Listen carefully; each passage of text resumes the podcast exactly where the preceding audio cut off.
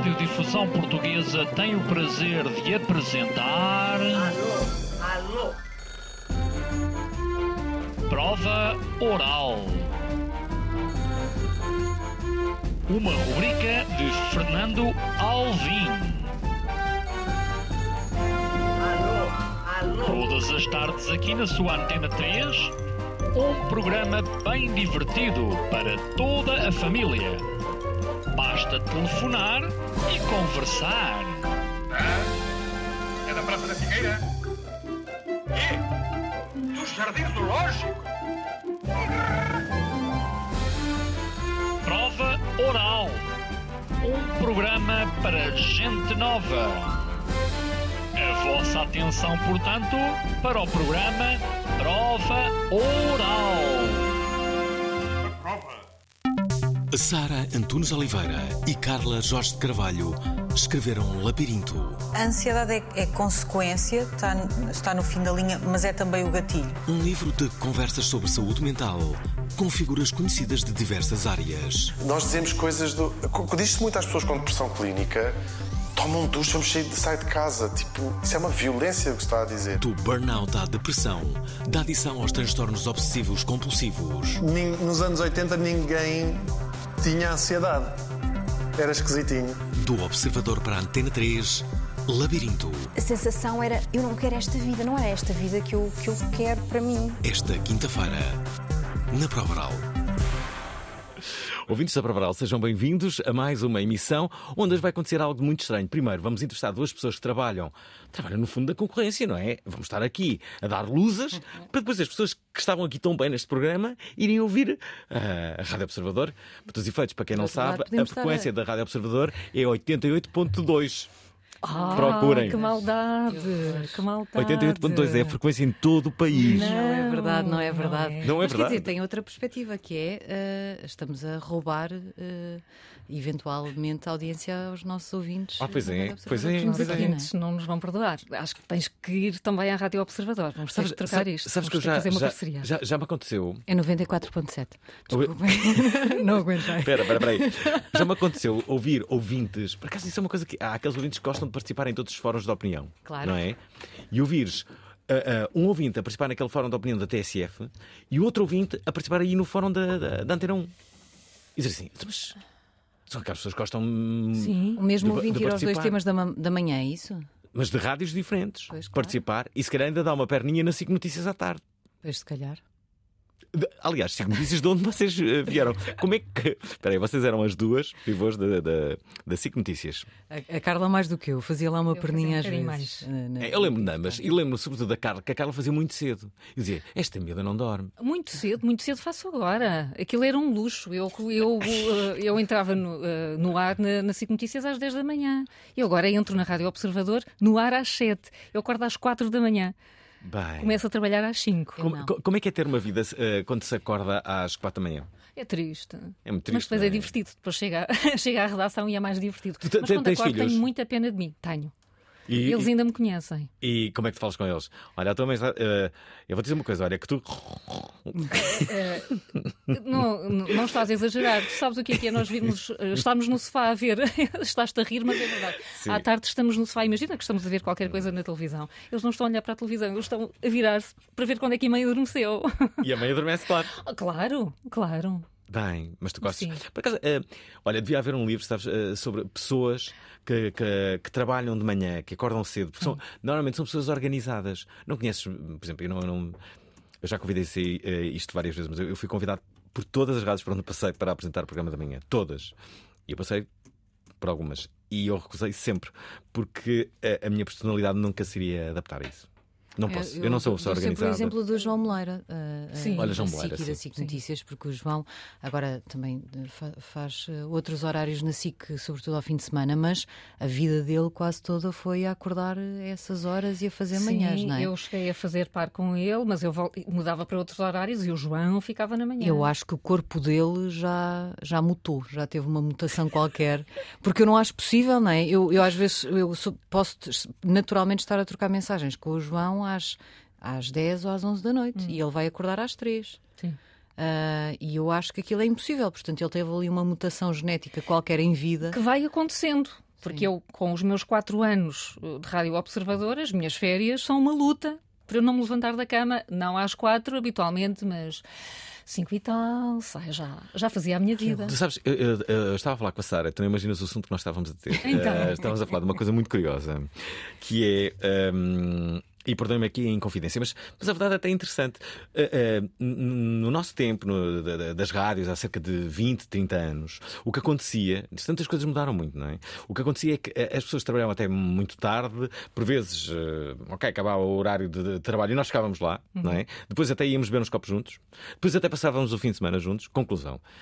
Basicamente, havia muitos relacionamentos eh, entre várias pessoas que trabalhavam juntas. Casamentos, Casamentos, filhos, sim, sim. Tu- é? aliás, tu disseste no início da SIC que Havia imensos ca- casais na SIC, Porque não as pessoas é? passavam Que tantas horas- início da SIC, porque eh, passavam tantas, tantas horas juntos, eu acho absolutamente normal. É normal. Já não é tão assim, acho eu. De certeza que já não é assim. Aliás, estamos a falar da rádio e da televisão, mas podemos estar a falar de outros meios, não é? O que agora eh, acontece é que os miúdos, e a meu ver, bem, querem ter uma vida e percebem que a vida não é só trabalho e, portanto, eh, eh, querem ser às 5 e saem. É saem às verdade. 5, têm uma vida lá e, fora E, e, vão. têm a expectativa de ter hora para almoço. Uhum. eh, A coisa mudou, não é? eu- Eu acho que sim, eu acho que sim. Ah, claro Também que, me parece. que- que para, um, para, um, para, um, para, um, gestor da velha guarda é capaz de interpretar isto, já não há amor à, camiso- à camisola, ah, de- de- querem é, é cumprir horários e tal, mas, mas a vida mudou. E se calhar com a pandemia as pessoas então ainda, ainda mudaram mais. Eu acho que mudaram. Eu acho que depois depende da profissão em que cada pessoa está, em que área que está, não é? Porque se calhar em determinadas profissões é mais fácil conseguir o, o sair às 5 e ter a hora do almoço a uma hora certa, e noutras, eventualmente como a nossa, não é assim tanto. Eh, a- acho que o segredo estará no equilíbrio entre eventualmente aquilo que nós já fomos eh, e aquilo que esta geração é agora, eh, para garantir, pelo menos na, na- na nossa área, que a coisa se vai fazendo. Mas eu acho que é positivo. eh, atenção, eu não tenho arrependimentos em relação a isso e, e- e acho, que, acho que é uma geração, é uma época, é uma cultura, era, era a, é a perspectiva que temos da, da nossa vida e do nosso trabalho. Eh, achei que às vezes eh, eh, se tem a ideia de que. independentemente do que fazes, da profissão que tens, do teu trabalho, a, a vida tem que ser exatamente como tu a pensaste. E isso não é assim, não é?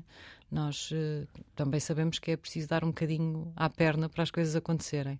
E às vezes o que eu sinto é que há menos essa disponibilidade para, para algum sacrifício e, e para algum cansaço e para algum.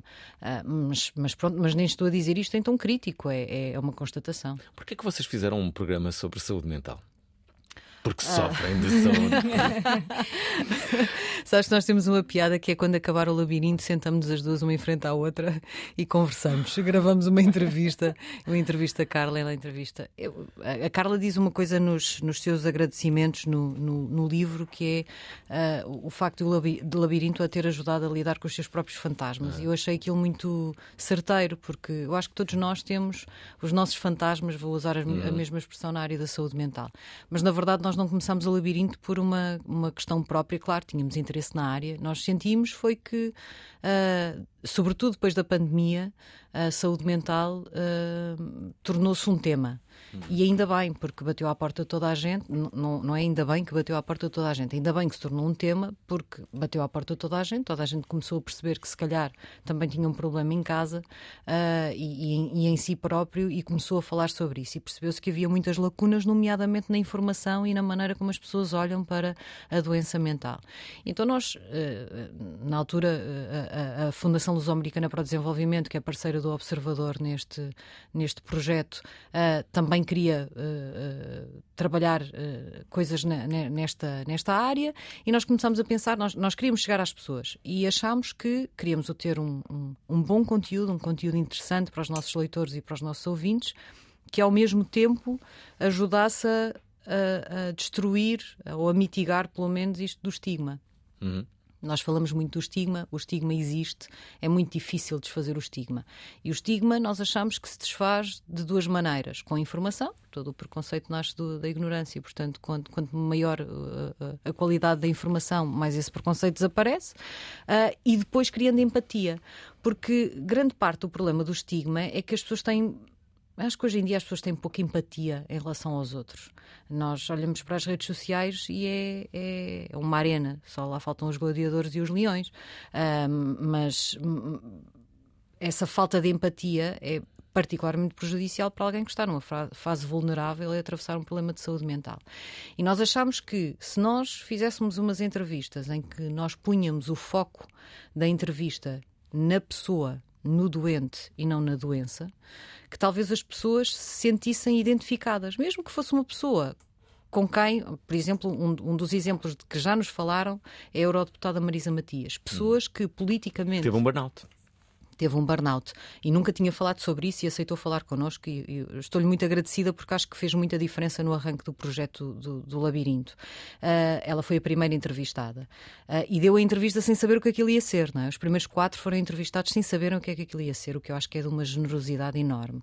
Mas mesmo pessoas que ideologicamente e politicamente estão nos antípodas da eurodeputada Marisa Matias e que, se calhar, por causa disso, nem tinham grande simpatia pela figura, dizem-nos que, uh, quando viram a entrevista, uh, se sentiram muito mais próximos da pessoa Marisa Matias, uh, porque a compreenderam, porque viram para lá de, de, de, todo o fogo de artifício da política e da ideologia. E se nós conseguirmos fazer isso um bocadinho com várias pessoas, hum. eu acho que não tem a ver com as pessoas passarem a gostar mais dos nossos entrevistados, é passarem a compreender melhor alguém que passa por um problema de saúde mental. Até porque as pessoas, sim, gostam de, de, de, de pessoas confiantes, não é? Mas também gostam de pessoas frágeis. Não é?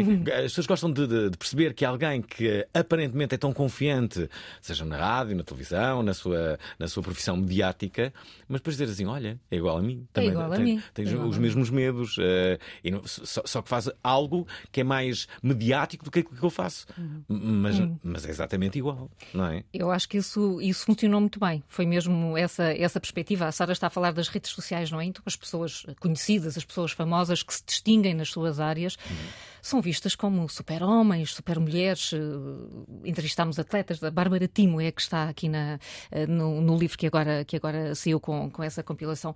E é judoca. Uma, judoca. Uh, uh, alguém com um sucesso enorme, com um palmarés fantástico e que lidou com uma depressão e até ela chegar a perceber que era uma depressão, e depois, quando percebe que tem uma depressão e ganha coragem para revelar que a tem, dizem há tantos assim, mas há tantos assim. E este fenómeno uh, uh, uh, cai aqui um muro, não é? Cai um muro. Somos todos muito frágeis, ou podemos ser todos muito frágeis, mesmo quando temos uma imagem fortalhuda e uma imagem cor-de-rosa, aquela. enfim, que, que, que as figuras públicas reconhecidas acabam todas por ter. Acho Sim. que um bom exemplo disso, deixa-me só hum. acrescentar, hum. é, por exemplo, João Vieira da Almeida, que é uh, uma figura que provavelmente nem é conhecida a nível nacional por todas as pessoas, como hum. será um músico ou um ator que tínhamos entrevistado, uh, mas que é já foi considerada uma das 30 pessoas mais uh, poderosas do país. Uh, uh, é, é, um dos, dos líderes da VDA, advogados. É uhum. um homem muito importante no país, de facto, e com muito poder, e ter aquela pessoa uh, uh, sentada connosco a contar-nos que passou por uma depressão tão profunda que durante muito tempo chegava aos escritórios de uma das maiores sociedades de advogados do país, entrava no seu gabinete e chorava durante duas horas é um relato fortíssimo e muito impactante, mesmo para quem até aquele momento até podia não saber quem era exatamente João Vieira da Almeida, porque é alguém, como tu descrevias na, na, na questão que colocaste, alguém muito poderoso, muito seguro, com uma imagem uh, de controle total sobre tudo, alguém que tem tudo, e ele próprio dizia: Eu tinha tudo uh, família, sucesso profissional, realização pessoal, tinha tudo e caí naquele buraco negro e não conseguia sair dali. E portanto, imaginá-lo naquela situação mostra-nos que quando nós temos esses momentos, nós não somos assim tão diferentes uns dos outros uh, e não estamos sozinhos nesses momentos. Há muita gente a viver o mesmo. Às vezes, quando se está nestes momentos de, de problemas com, com a saúde mental, tem-se a sensação de que ninguém nos vai compreender porque ninguém sabe o que estamos a passar. E o que nós percebemos com isto e com as reações às entrevistas é que são milhares de pessoas a ter os mesmos problemas, a rever-se nas mesmas histórias e que se sentiram acompanhados hum. por, por aquelas entrevistas. E algumas a despertar para um problema que não sabiam que tinham. Uhum. E- Aliás, eu acho que é um denominador comum durante todo, todo, eh, todo o vosso livro, os vossos convidados, que são muitos, já vamos aqui ouvir algumas dessas, eh, dessas partes, todos eles, a, a- a da altura, dizem. O engraçado é que depois descobri várias pessoas que sofriam exatamente os mesmos sintomas. E a forma como dizem de- de- de, de forma entusiasmada, percebe-se que f- De foi uma alívio, da, quase, de não é? alívio, de- de- de- de- de- uma das melhores descobertas foi, afinal, não estou sozinho, Hum. há muitas pessoas que sentem exatamente o mesmo uh, que eu vi, ouvi o Raminhos a dizer isso, vi o Hugo van der Ding, aliás, a, a entrevista do Hugo van der Ding hum, foi bastante partilhada. Uh, o Hugo trabalha aqui e uh, olha só, o que é que ele disse? Desde os 15, 16 anos, eu achava, eu, eu acho que sou bipolar. Há pessoas que têm a fase maníaca, como se chamava antigamente, mais acentuada, e depois há as pessoas que têm a fase depressiva mais marcada, que é o meu caso. Diz-se muito às pessoas com depressão clínica tomam um duche, vamos sair de, sair de casa. Tipo, isso é uma violência o que se está a dizer. E depois, de facto, olha-se para a vida das pessoas e assim, mas estás, estás triste porquê?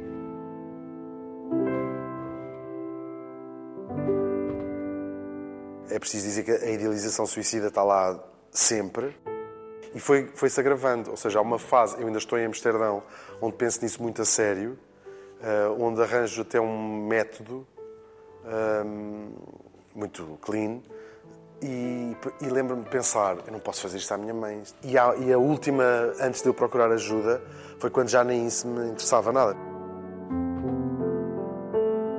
Fui a essa consulta e agora vai aparecer aquele momento da. e foi- a minha vida mudou. Isto de facto. Mas mudou de facto. mudou. A verdade é que ele diz que já nem se interessava à mãe, mas foi a mãe que lhe arranjou eh, o, eh, o psiquiatra, a psiquiatra, não é? Aliás, não, era o psiquiatra e depois a terapeuta. Ele, ele, diz, ele diz uma coisa curiosa: que, que, Não deu certo no que- início. que- que não deu nada certo. Aliás, ele teve medicado durante eh, seis meses. Mas a Mal terapeuta, eh, mal medicado, eh, ele, ele, ele diz que, que basicamente esse, esse psiquiatra o ia matando, mas quem o salvou, na verdade, foi justamente a terapeuta eh, que, que, que se interessou pelo caso dele e que lhe arranjou alguém eh, cuja especializa- eh, espe- eh, especialização era justamente a bipolaridade. Um, Por isso é que ele também diz que quando vai a essa segunda consulta ou com esse segundo psiquiatra, tudo aquilo foi um alívio para ele, porque o psiquiatra começou a fazer-lhe perguntas, ele sentiu que estava ali numa espécie de checklist ia fazendo check, check, check, check. Ah, e ele estava muito entusiasmado com aquilo porque finalmente alguém estava a compreendê-lo e ele é diagnosticado relativamente tarde, já aos 30. Ah, e, e, portanto. ah, Há também isso, há, há- eu acho que ah, ah, o alívio de sentir que não se está sozinho, mas há também um alívio que nós sentimos em muitos casos com o diagnóstico.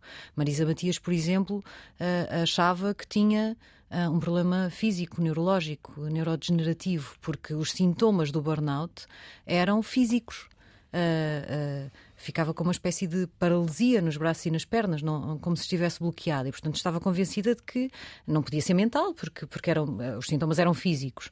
A- até que alguém conta essa história a alguém e alguém lhe diz: O meu pai teve o mesmo problema e era um problema de saúde mental. E ela vai, felizmente não tinha um estigma em relação a ir ao psiquiatra, não era um bicho-papão, procura ajuda, o diagnóstico é o mesmo e fez um tratamento logo a seguir.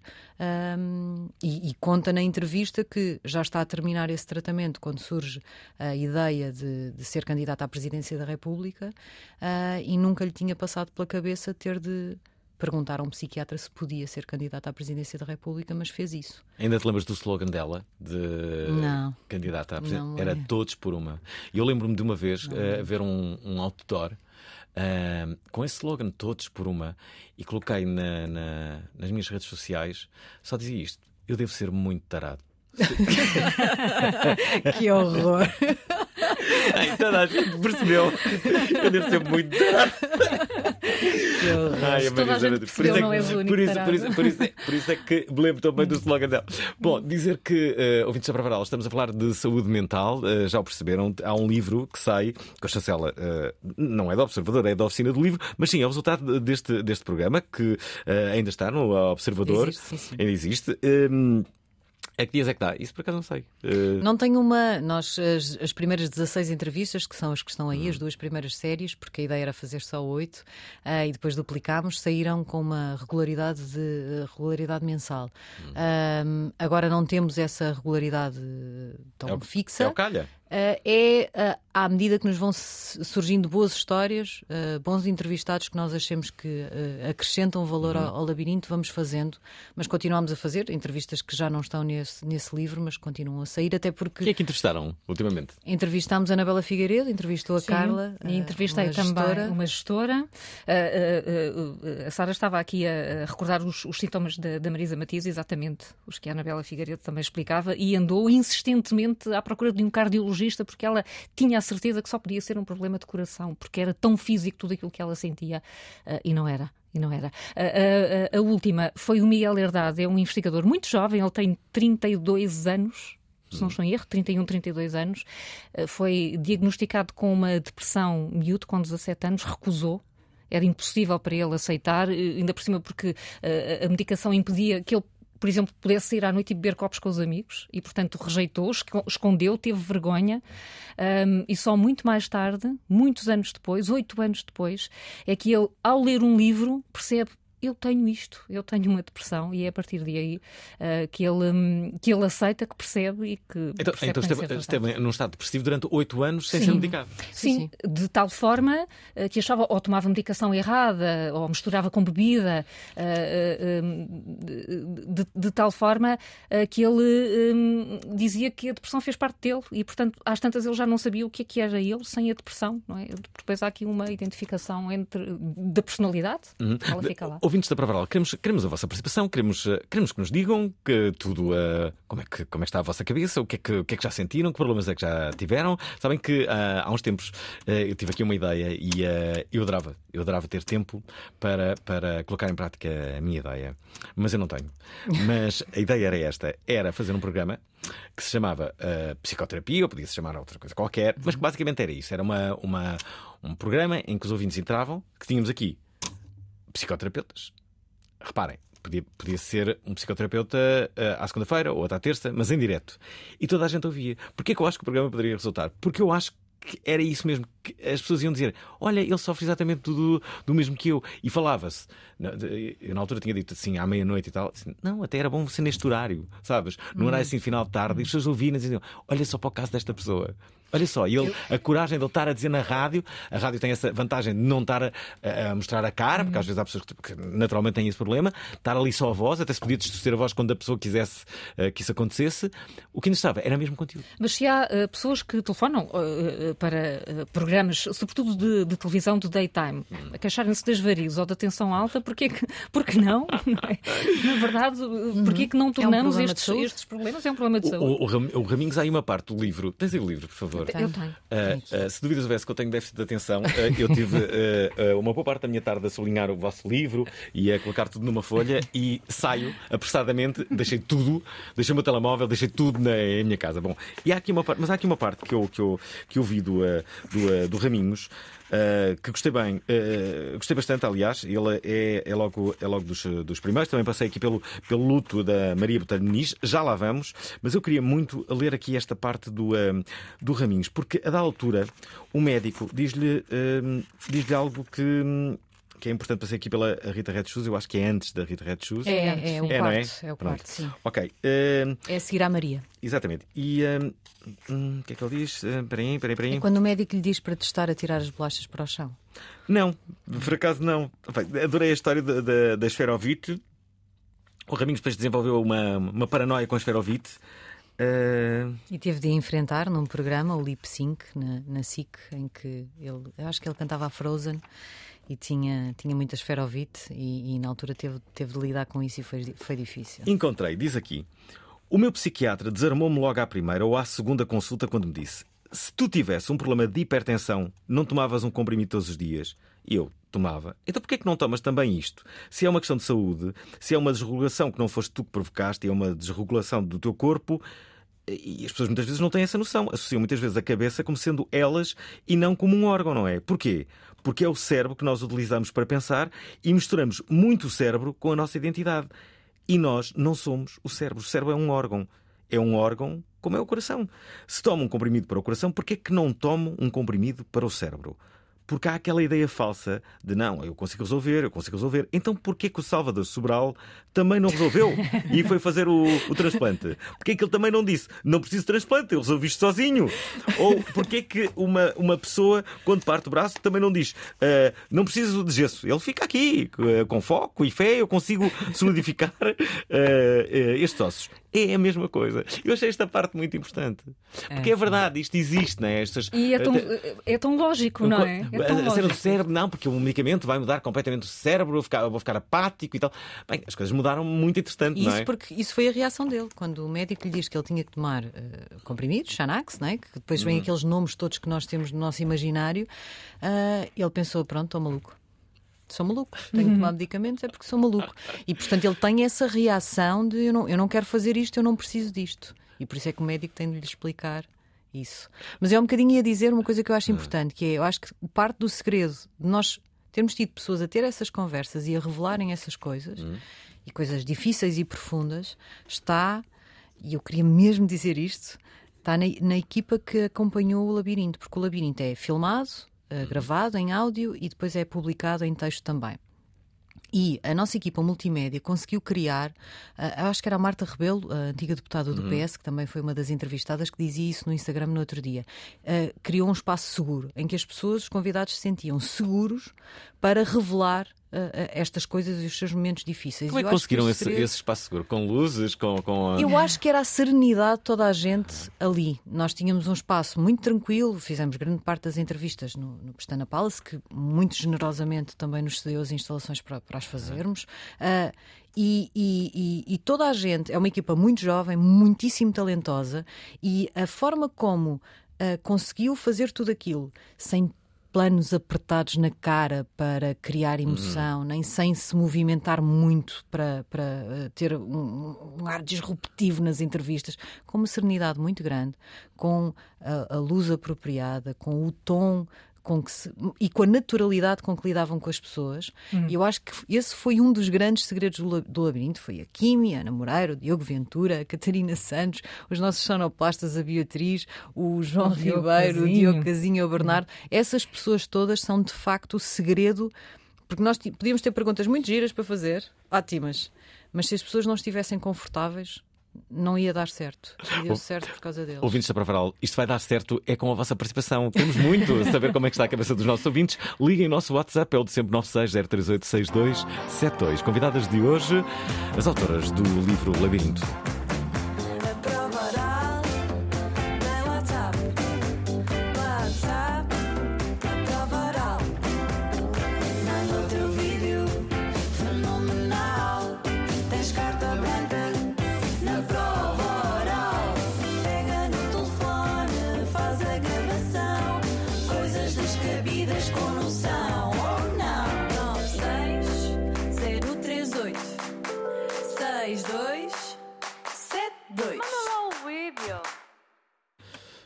Sim, podem enviar vídeos ou áudios, o que quiserem. As nossas convidadas chamam-se Sara Antunes de Oliveira e Carla Jorge Carvalho. Ambas são jornalistas, ambas trabalham no Observador, uma mais na rádio, outra mais no jornal.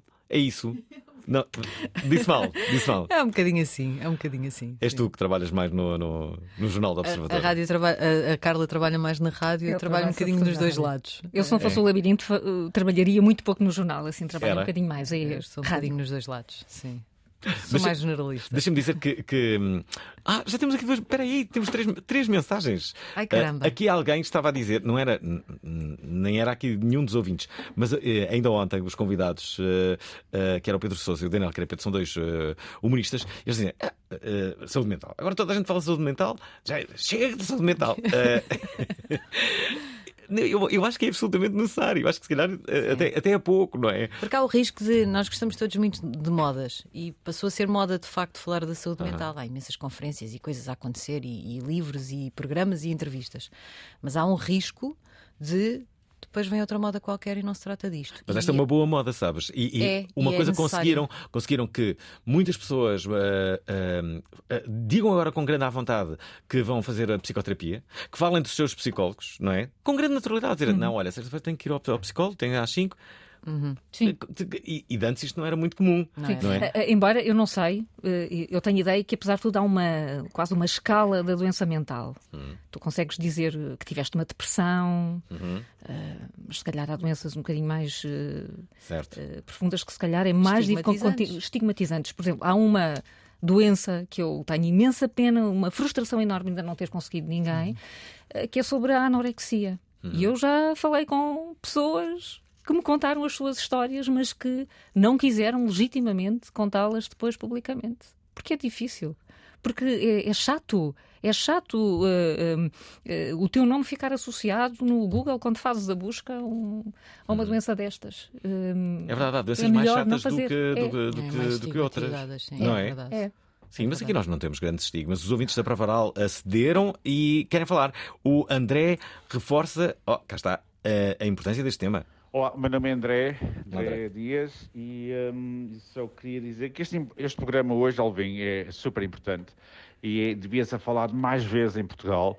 A saúde mental é um tópico que não é muito falado e é quase um tabu, é um estigma, como vocês disseram e referiram a- a- a- há poucos momentos, e, e- e é uma verdade. Eu não tenho, ou seja, já tive uma depressão enorme, derivada de uma separação que tive do meu partner, que eh, sofre de eh, bipolaridade, e eh, há uns anos atrás, há dois anos atrás, e depois após uma relação de 15 anos, mas eu já sabia dessa, desse problema dele há imensos anos, já há 15, 16 anos, e pronto. Mas agora, neste momento, estou a trabalhar com uma charity, called Together for Mental Wellbeing, que hum, porque eles me ajudaram. Na altura que ele foi internado, hum, há dois anos atrás, foram eles que me ajudaram com a minha depressão, com alguém com quem eu falar. E eu agora estou a trabalhar com eles porque eu sinto que tenho que trabalhar com eles, porque sinto que tenho que ajudar outras pessoas que passaram ou que estão a passar e que, e que poderão eventualmente passar, porque o- a saúde mental qualquer pessoa vai passar. A mental health é uma coisa que vai existe e sempre existiu, mas nós nunca falamos em Portugal, sempre foi um tema tabu. E mais não disse. Ah, se calhar disse mais, mais alguma coisa. Mas espera, a Ana Alves também quer aqui entrar em cena. Olá, Provaral. Olá. O ano passado, eh, na escola de segundo e terceiro ciclos onde trabalho, um dos pontos fortes da, da campanha de todas as listas era a saúde mental. Eis não quando uma das listas afixa um cartaz que diz Vamos acabar com a saúde mental. Beijo programa. Ora, cá está. O Telmo tem uma teoria, uma opinião e uma Olá, pergunta. Prova Oral, fala o Telmo da Trofa. Uh, hoje a minha participação vai ser top porque eu tenho uma teoria, uma opinião e uma pergunta. Uh, repararam, foram as iniciais, esforcei-me. Pronto, então, uh, a minha teoria vem de encontro ao que se passou uh, num dos uns programas anteriores em que falavam aí de sadomaso e eu acho que o sadomaso é origina- originou-se na, na culinária. Porque uma vez ouvi uh, dizer num programa que tem que se bater na carne, que depois fica mais gostosa quando se vai comer. Não sei se é verdade ou não, mas Sim. Agora, já que estamos aqui a falar de problema- problemas mentais, eh, ansiedade principalmente, eh, eu acho que uma das piores coisas que se faz quando se fala alguém, alguém ansioso é como se fosse duas nuvens, uma branca e uma carregada assim de chuva, em que a branca diz para aquela que está carregada de chuva: tem calma, não te precipites. Não sei se concordam se é a pior coisa ou não. Agora, já que estamos a falar também de depressão, ataques, eh, de choro principalmente, eu queria saber se as convidadas concordam que é mais frequente nos homens casados. Mas está tudo bem comigo, porque ela não está a ouvir. Pronto, continuação e um programa top. Ah, não se esqueçam que as convidadas não são psicólogas, são jornalistas, não é? Mas fazem um, um programa sobre saúde mental. Já agora, ah, nesse, ah, neste programa, vocês como é que se preparavam? Falavam com ah, ah, psicólogos, ah, liam? Como é, que, como é que faziam, não é? Porque estavam ali pessoas a falar de saúde mental, o que é que vocês percebem? Ah, ah, nada, e eu não sei. Isso foi uma vantagem, não Sim, foi? eu, eu fazia por saber eh, o menos possível da história que me iam contar. Em alguns casos era fácil porque as pessoas nunca tinham falado sobre isso ou tinham falado muito pouco e eu só sabia o que é que tinham tido ou o que é que tinham ainda. Noutros casos eu não procurava grande coisa porque eu quis ser. Esta- estas entrevistas, eu digo sempre isto, mas elas às vezes eram um bocadinho chatinhas porque, para, para os entrevistados, porque nós estávamos ali a querer saber os, os detalhes ah, de quando é que foi, como é que foi, com quem falou, porque é que não falou, o que é que pensou naquele dia, como é que foi receber o diagnóstico. E, e a ideia disto é precisamente criar a identificação, que é as, as depressões são todas diferentes, as experiências são todas diferentes, mas quando a história, a história é muito detalhada, é mais fácil encontrar um pormenor comum na tua própria história comum à de outras pessoas, mesmo não tenhas passado por uma depressão. Há sempre ali alguns momentos, uma depressão, ou não tenhas uh, transtorno bipolar ou transtorno obsessivo compulsivo, enfim, das várias coisas que falámos. E nós uh, procuramos sempre fazer isso portanto, não, não nos punhamos na posição do especialista. Nós íamos fazendo perguntas de os primeiros sinais até à recuperação. Como é que isso foi? As entrevistas são todas muito semelhantes na sua estrutura. E depois, a dada altura, até começámos a pensar: é não faz sentido continuar a fazer isto, porque se calhar, a dada altura, as pessoas vão achar que estão a ouvir a mesma entrevista. Uh, e percebemos que não. Que há sempre detalhes diferentes e coisas diferentes na história das pessoas que fazem com que elas sejam vistas por outras pessoas, vistas de outra maneira, e, portanto, não precisamos de nenhuma preparação. Uh, uh, não, uh, há aquela. que vem, vem nos manuais do jornalismo, não é? Quem, quando, onde, o quê, porquê. e eu acho que nunca fiz entrevistas em que utilizasse tanto o como.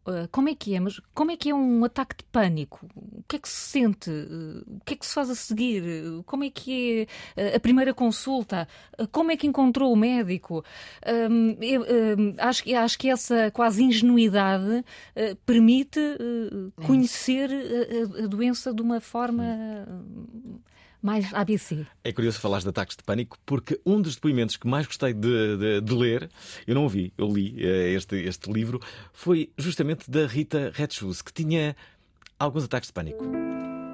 Fiquei muito feliz por estar grávida, era um, um desejo grande em nenhuma altura previ ou pressenti que poderia acontecer isto comigo. O que eu sentia era uma, um sentimento de impotência, de medo, de ansiedade. Tive alguns ataques de pânico. Em momentos era um sentimento de, de, arrependimento. A sensação era: eu não quero esta vida. Onde é que está a minha vida? Onde é que estou eu? Eu não, eu não consigo ser mãe, eu não consigo acalmar a minha bebê. Se eu, que sou a mãe, não consigo, eu senti-me uma espécie de uma nódoa. Depressão pós-parto é uma coisa grave. A minha sensação de que não estava disponível para a minha filha hum, assombrava-me. E dizia que tinha vergonha de, de assumir o que sentia tinha medo que me dissessem sim, tu como mãe estás a falhar, não é? Eu não queria essa confirmação externa, não é? Já bastava a minha. O sentimento de culpabilidade que eu tinha era de deixar marcas na rosa de uma mãe ausente, que de alguma forma ela pressentisse que não era desejada. Essa foi a minha maior batalha. Mais do que o, o diagnóstico em si, é o desmistificar isso uh, e tirar o peso de cima da mãe de que não é por passar por uma depressão pós-parto que se é pior mãe. De todo, de todo. Com a medicação e com a psicoterapia, comecei a, a conseguir respirar e a usufruir da, da rosa, que era esse o meu grande desejo. Ter sido mãe foi a melhor coisa que me aconteceu na vida. Faria tudo outra vez, passaria tudo para chegar aqui. Mas o que é certo é que um dos objetivos da Rita Red Shoes era ter três filhos e agora já não sabe bem. já não tenho certeza, já não tenho certeza. E mais, ela, ela, ela conta que desde isso estás a, estás a achar graça, mas isto é, acho que qualquer mãe e pai, provavelmente, mas uma mãe, eu sabe o que é esta sensação e se eu não sou boa mãe e isto não era bem, os bebés não cheiram sempre bem e não têm botão para desligar. um amorzinho sempre. Não são. Mas quantos filhos é que tem? Tu tens um eu e tu tenho, tens. Eu tenho dois. Ah, okay. Eu tenho dois. Uh, uh, já são mais crescidos do que, do que, a, do que a filha da Sara, mas eu, eu identifiquei-me com tanto, tanto daquilo que a Rita Red Shoes disse, menos aqueles 2% que fez com que eu não tivesse, acho, depressão uma depressão pós-parto. Mas a Rita dizia, mesmo depois disto, mais resolvida, hum. sem vontade de repetir a experiência da maternidade, que não podia deixar de sentir uma enorme compaixão sempre que via uma mãe com um bebê mas para, na rua. Isto, isto da depressão pós-parto agora até começa a ser uh, cada vez mais ouvido, mas eu lembro que há muitos anos a Brooke Shields uh, foi claramente a primeira uh, figura pública internacional a reconhecer que, que tinha tido uma, uma depressão pós-parto, porque havia aquele estigma de como é que alguém que está no, hipoteticamente no, no, período mais feliz da sua vida, não é? Gerou uma, um, um, novo ser, como é que alguém pode entrar em depressão? Pois é, pois, pois pode. entra. E, e, é mais do que, às vezes é muito desvalorizado. Ah, são as hormonas, ou o hum. baby blues. E o baby blues é uma coisa. A depressão pós-parto é uma coisa muito, muito difícil, muito, muito dolorosa violenta. e longa de superar. Hum. Aliás, há pouco falaram então do uh, João Vieira de Almeida. Recuperamos aqui o que ele disse. A minha depressão cresceu num espaço entre aquilo que eu sou mais profundamente e aquilo que eu tive que ser para fazer na vida uhum. o que fiz. Às vezes eu acho que as pessoas sentem que há uma certa injustiça uhum. nisto, percebe? Quer dizer, como é que este tipo se dá ao luxo de, de ser infeliz? Mas houve de facto um dia, eu senti a gota a cair, a gota que fez transbordar o copo. Percebi que, tinha, que se tinha partido qualquer coisa estrutural uhum. dentro de mim e que tinha perdido o controle. É difícil explicar a quem nunca passou por isto o tamanho do buraco negro que nós temos cá dentro. É assustador. Eu estava numa posição um pouco difícil como líder do escritório, é? tinha lá centenas de pessoas que olhavam para mim e esperavam orientação. E esperavam orientação e inspiração e otimismo. Eu sou uma pessoa muito otimista. E eu chegava ao escritório e as primeiras duas horas estava a chorar uma pessoa quando tem muito sucesso e consegue realizar os seus sonhos muito facilmente, fica-se muito perto de se achar o maior, invencível, o máximo. E isto é um exercício brutal de humildade. No momento em que tive a certeza de que jamais voltaria a ser e que a vida não fazia grande sentido e que tanto fazia estar vivo como não estar. E o que é importante é não entrar em pânico, perceber e, perceber que há uma saída. Não está ali ao virar da esquina, não é amanhã, não é depois, não há nenhuma pessoa mágica, mas há mesmo uma saída. Por muito que pareça que não, eu sei que parece impossível. É, mas há. E uma das saídas é ouvir este programa. Estamos aqui com as autoras deste livro, uh, que se chama Labirinto. É também uh, o nome do programa que apresentam na Rádio Observador. Deixem-me só aqui colocar uh, algumas mensagens que, entretanto, chegaram por parte do, do, de, de, das nossas ouvintes e dos nossos ouvintes. Esta é justamente a Luísa que conta a sua história. Mas antes, recordar que amanhã o convidado é este. Que outro programa no mundo tem um provedor? Quando alguém nos diz, vou-te dizer a verdade, é péssimo sinal. A resposta é possivelmente nenhum, mas mesmo que tenham, nunca será igual ao nosso. Consideramos a humanidade neste momento certamente que está melhor do que estava há 100 anos, 200, 500, mil anos. O provedor quer ouvir as vossas reclamações, inquietações, excitações. Hoje em dia, os restaurantes hum. já não têm sítio para pôr o chapéu. Perguntem, falem, digam.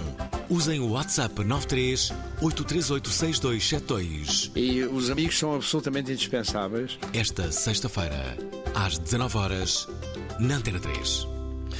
Ora, uh, temos aqui a Luísa que conta a sua história. Olá, Prova Oral. Olá. Eu sou a Luísa de Vila Verde. Olá. Um, então, a minha história é a seguinte: uh, desde os 13 anos de idade, que sofro de depressão profunda e ansiedade, uhum. foram muitos longos anos uh, em que sofri em silêncio, todas as noites adormecia a chorar. eu saía a correr das salas de aula com ataques de ansiedade. Na altura não sabia o que é que tinha, apenas achava que era maluca, era muito infeliz, sofria com ideação suicida. Uh, e nunca ninguém à minha volta se apercebeu do que se passava comigo. E uh, só aos 28 anos de idade é que procurei ajuda. E finalmente descobri que é ser feliz. Uh, hoje tenho 37 e continuo nesta luta constante de altos e baixos. Uh, ao que parece, a minha depressão não tem cura e irei viver com ela para o resto da minha vida. Obrigada. está. Uh... Tanto a ver com, com as entrevistas que nós, que nós fizemos no livro. Sim, sim. As histórias têm sempre tantos pontos em comum, sendo tão únicas, uh, uhum. tão especiais cada uma delas, mas tanto, tanto que encontramos aqui de pontos em comum com, com as entrevistas que fizemos. Uhum. Curiosamente, temos aqui uma outra mensagem de uma outra ouvinte, uh, é a Joana Carolina, que tem justamente uma depressão crónica. Olá, Alvin. Olá, convidadas. Olá. Eu queria partilhar uma coisa. Sou uma jovem de 27 anos que sabe que tenho uma depressão crónica desde os 17. No entanto, estive em negação durante cerca de 4 anos, 5 anos enquanto estava a estudar arquitetura, portanto foram 5 anos de luta para conseguir acabar. Um, e um, decidi arranjar ajuda finalmente um, quando acabei o curso, por volta dos 24.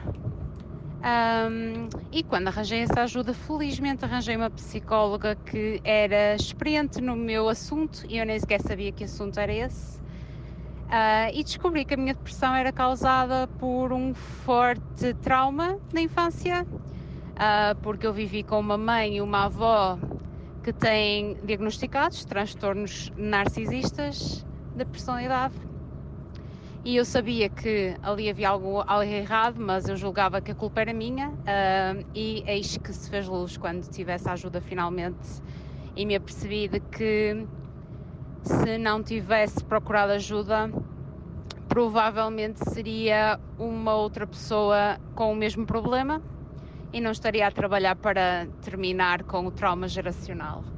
Uh, queria dizer que o programa das convidadas é espetacular e é também um lugar onde eu encontro muita, muita identificação e queria desejar os parabéns. Obrigada. Muito obrigada. Obrigada. Que bom ouvir. Que Já bom ouvir. Tem ouvintes aqui. Incrível. Sim. Estás a ver? Sim. A antena 3 e a... Dá para fazer as duas coisas. Dá para todos. Dá Pois para é, tudo. peraí. Aliás, temos aqui um ouvinte que elogia das rádios, quase que aposto que são estas duas. Querem ver? Espera aí. Viva, boa tarde para o Voral. É o. Acreditem ou não, Rádio Observador, juntamente com a Antena 3, são as minhas estações preferidas. Como é evidente. Acho que têm feito um trabalho fantástico e falam de- dos temas importantes de uma forma livre e descomplexada e fazia falta à comunicação social. E em especial esse- esse- essas entrevistas de- do Labirinto são muito, muito interessantes e muito significativas. Ahm, gostava de realçar a importância de se falar dos assuntos e a importância do diagnóstico, ah, porque realmente uma pessoa às vezes pensa mesmo que tem um problema físico, que me aconteceu a mim, que pensava que tinha mesmo ataques de ansiedade e afetava-me os intestinos e pensava que podia ter mesmo um, quase um câncer de intestinos e afinal era só ansiedade e depois fui diagnosticado com perturbação obsessiva compulsiva ahm, e nomeadamente o falar-se dos temas eu descobri também sobre a perturbação de hiperatividade e déficit de atenção no adulto que também era uma coisa que para mim era associada às crianças e devido ao, ao podcast do Raminhos eh, comecei também a identificar-me com esse tema. Continuem no bom trabalho e força nisso. Estão a ver? Obrigada. Há espaço para as duas. Já agora, uma recomendação de um livro e uma recomendação de um psiquiatra. este programa dá para tudo. São dois ouvintes distintos. Uh, a primeira é a Cláudia Franco, que recomenda um livro. Olá, Alvin. Olá, convidadas. É a Cláudia Franco, da Almada. Olá. Olá. Eu não vim partilhar os meus problemas de saúde mental, mas vim dizer que há um livro sobre as pessoas que acordam cedo. Chama-se O Clube das 5 da Manhã. O programa está incrível. Muitos parabéns e obrigada. Vou ouvir o podcast do Labirinto. Já vi o livro, ainda não o li. Não. Já Agora, ouvi à venda. O José Pedro recomenda o seu psicólogo. Prova oral, então que tal? Tudo espetacular. Como estão a ver pela minha voz, não tenho nenhum desses problemas. Estou a gozar, como é óbvio. Quantos andam aí com vozes assim e atitudes super entusiásticas É que por dentro estão em sofrimento puro? Eh, Não estou, graças ao doutor José Hermindo, excelente profissional, no Porto, Rua Sá da Bandeira. Caro, metade caro, 80 euros por sessão. Isto é importante. Mas É. comparado com o preço que é estar em liberdade no dia a dia e não ter uma nuvem negra atrás de nós, o que é que esse preço é? É, mas não, Que o que é que liberdade, é? muito giro. Mas sim, Mas é muito não devia ser. E isso é um tema que o Vanderdinho, por exemplo, fala sobre isso na entrevista. Ele sabe que é um privilegiado Uhum. e que fazer terapia para o resto da vida, como ele terá de fazer, não, não, não está acessível sequer a metade das pessoas, não é? É bem está verdade acessível a uma minoria. Eu, eu ainda hoje falava com eh, uma psicóloga, a doutora Rosário Carmani Costa, eh, por causa de uma conferência que vai acontecer no Algarve, eh, organizada pelo Martim Sousa Tavares, Uhum. eh, sobre saúde mental. E eh, ela dizia que bom que vão fazer no Algarve. Eu não sei se sabe. A Sara, que idade tem a sua filha? É muito, muito pequenina. Pronto, sabe que se precisar de acompanhamento em pedopsiquiatria, sabe que se viver no Algarve, qual é o seu hospital de referência? É Estefânia, em Lisboa. Bem. tem de vir para a Estefânia, porque não há um pedopsiquiatra no Algarve. Uh, e, portanto, nós temos regiões do país, nem sequer estamos a falar de. Ah, são as ilhas, têm a saúde regional, é diferente. Não, estamos a falar do Algarve. Uh, há, há muita desigualdade no país, onde há, por exemplo, em Lisboa, não chega para tudo. Ainda muito recentemente, eh, os internamentos em unidades psiquiátricas estavam completamente esgotados em Lisboa. Uhum. Uh, há cada vez mais pessoas a precisarem de ajuda. Esperam meses e meses e meses e meses quando têm horas ou têm dias uh, uh, uh, para aguentar, que conseguem mais aguentar o sofrimento para terem uma consulta, uma consulta. e, portanto, isto é um tema muito importante, porque a saúde mental devia ser, de facto, um desígnio hum. do país, porque há muita gente a precisar de ajuda e que não consegue ter essa ajuda porque não tem 80 euros para pagar por cada sessão de terapia. É bem verdade, acho mesmo importante aquilo que acabas de, de dizer. E algo, algo se devia fazer justamente para, para, se para essa realidade não ser essa. Se, se achássemos que, que, a, que a doença mental é uma pandemia, hum. não é? Uh, a outra pandemia, aquela com, do vírus, uh, encontramos recursos públicos para Os custos para que isso pode ter para um país, não, é? não ter, uhum. ter este, muita gente com má saúde mental. Este ouvinte é? dizia isto, não é? É caro, é, é, o preço da liberdade, é o preço, da liberdade. É, o preço, é o preço de não estar com uma nuvem negra em cima da cabeça. Se calhar porque falamos de nuvens negras. Uh, na verdade, a da altura, a Maria Botelho Muniz diz que perder alguém, no caso dela, ela perdeu o seu uh, namorado aos 29 anos, uh, do qual estava noiva, de resto, era carregar muitas vezes uma nuvem negra para o resto da vida. No seu depoimento, ela fala de muitas outras coisas e fala de um período em que ela decide tirar as fotografias dele. do, dos sítios onde, onde estavam. Ela não as esconde, ela muda-as de sítio, uhum. possivelmente para sítios menos visíveis. Mas ela diz que, que essa fase lhe custou bastante, mas que foi importante também, uh, também a ter. Ela tem. Ela diz isto. A mim aconteceu muito cedo. Eu senti-me viúva com 29 anos. A perda, a dor da perda é a dor mais universal. Quando te falam da ideia de andar para a frente. Andar para a frente para onde? Se eu deixei de ter presente e futuro. Eu não sei o que, é que a minha vida vai ser. A minha vida neste momento não é nada. Por muito remendo, por muito que esteja tudo colado, por, muitas, por muito que as gavetas estejam arrumadas, nós já não somos a mesma pessoa. Porque um dia o telefone tocou e nos disseram que a pessoa que mais amamos no mundo deixou de existir.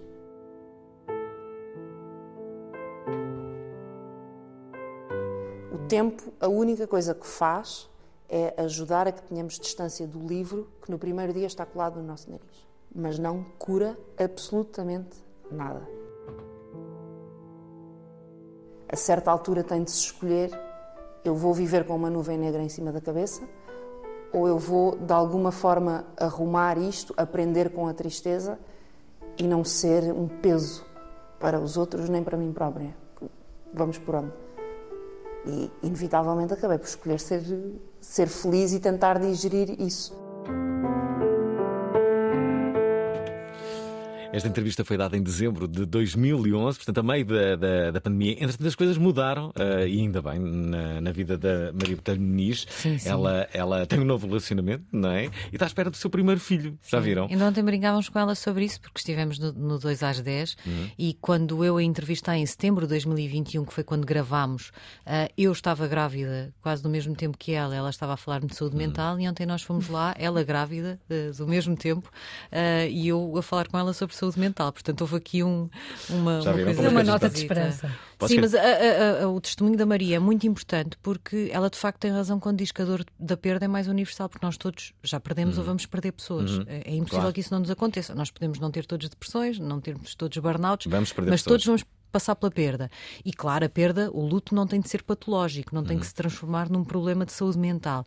Mas há lutos e perdas tão violentas, como o caso da Maria, ou que por si não são muito violentas, mas acontecem na fase da no... numa fase da nossa vida em que nós estamos mais vulneráveis, em que nós precisamos de ajuda para navegar essa, essa fase. E de facto, há aqueles momentozinhos. Ela, ela, tu escolheste esse de o um momento em que se pensa que se calhar estas fotografias já não fazem sentido aqui, mas há, há também um momento de em que se pensa: será que eu já posso dar uma gargalhada?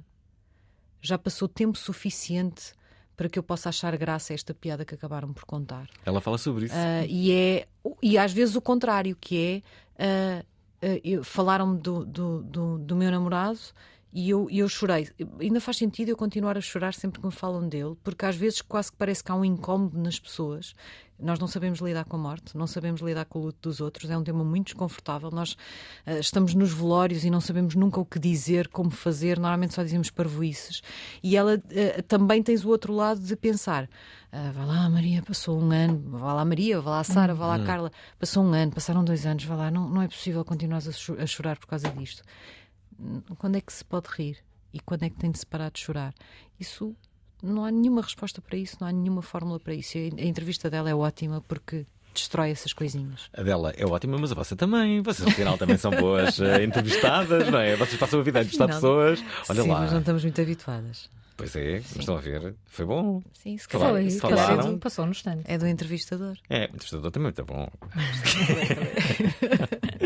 Olha, quero agradecer o facto de terem vindo. Eh, Nós é o, que o- o agradecemos. livro já foi, já foi lançado, não há mais lançamentos. Há uma apresentação que provavelmente, não sei se posso dizer isto, mas provavelmente será no, no dia 11 de outubro, ah, mas daremos novidades nas redes e por 11 de aí outubro, sobre portanto. isso. Ah, haverá também provavelmente uma apresentação, isto, é- isto é em Lisboa, haverá também Hum. provavelmente uma apresentação em Leiria, numa livraria mar- maravilhosa chamada Arquivo, Uhum. Ah, mas de- depois de 11 de outubro, mas nós vamos dar notícias sobre isso. Ele já está à venda, quem quiser pode ir procurar o labirinto. Está Hum. E podem continuar a ouvir a. Rádio Observador, frequência 97.2. 987 é muito fácil. 987. 98.7, exatamente. 98.7. Olha, beijos e obrigado. Se gostaram deste programa, saibam que é extraordinário uh, perceber os depoimentos que aqui estão de figuras como já ouvimos da Marisa Matias, do João Vieira da Almeida, também o Pedro Barroso, a Bárbara Timo, a Marta Rebelo, o Vitório Emanuel, o Gustavo Carona, um, a Fátima Lopes, a Liliana Campos, o Quimbé e também o José Carlos Pereira. Mas não temos mais tempo. Pronto, uh, a bem Muito da nossa obrigada. saúde mental. Obrigada. Até amanhã. Gostaram da emissão? Querem ouvir outra vez? Ouçam, partilhem, comentem. rtp.pt/play o podcast da prova oral.